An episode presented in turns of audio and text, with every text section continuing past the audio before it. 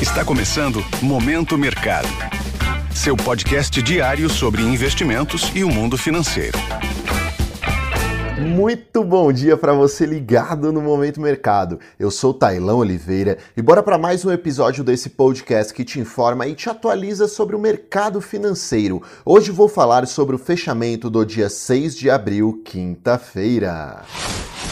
Cenário internacional. A maioria dos mercados esteve fechado por conta do feriado de Sexta-feira Santa, inclusive no exterior. Portanto, iremos tratar do fechamento de quinta-feira e alguns dados relevantes que saíram no feriado. No exterior, o mercado operou em compasso de espera e elevada expectativa quanto ao payroll, relatório de empregos não agrícolas lá dos Estados Unidos, que seria divulgado na sexta-feira apesar do feriado. Os agentes aguardaram aguardavam desaceleração da criação de empregos, demonstrando que os impactos do aumento da taxa de juros por lá já estariam começando a fazer seus efeitos defasados, fazendo a economia desacelerar. Dessa forma, as principais bolsas por lá fecharam com variação positiva, dado o aumento da atratividade da renda variável no ambiente de uma possível menor taxa de juro de agora em diante.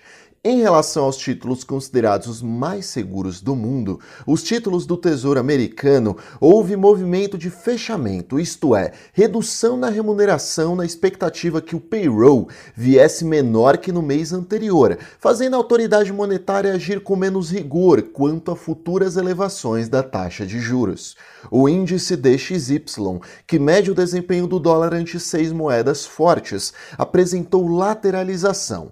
Bem, na sexta-feira foi divulgado o payroll e o número veio levemente abaixo do esperado pelo mercado, com criação de 236 mil vagas de emprego, uma queda considerável quando comparado ao mês anterior de 326 mil vagas criadas.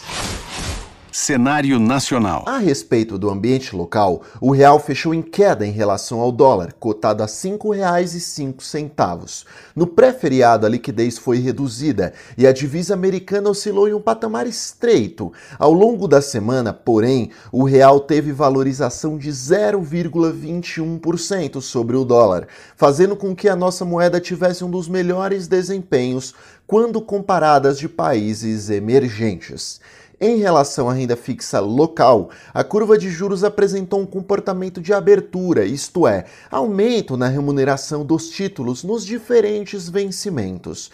Dois eventos movimentaram o mercado principalmente: um grande leilão do Tesouro de títulos pré-fixados, além de falas do presidente Lula que tiveram repercussão negativa sobre metas de inflação e indicação nas diretorias do Banco Central.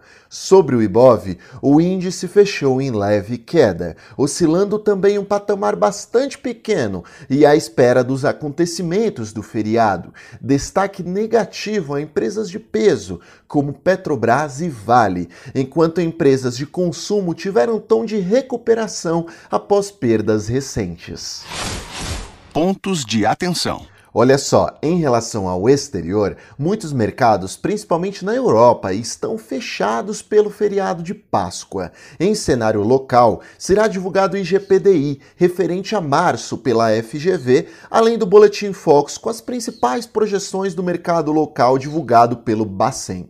Sobre o fechamento das bolsas asiáticas, houve majoritariamente um tom misto. Em relação aos futuros de Nova York, o tom é de leve alta. Dessa forma, termino mais um Momento Mercado. Desejo a você uma ótima semana. Fui! Esse foi o Momento Mercado com o Bradesco. Sua fonte diária de novidades sobre cenário e investimentos.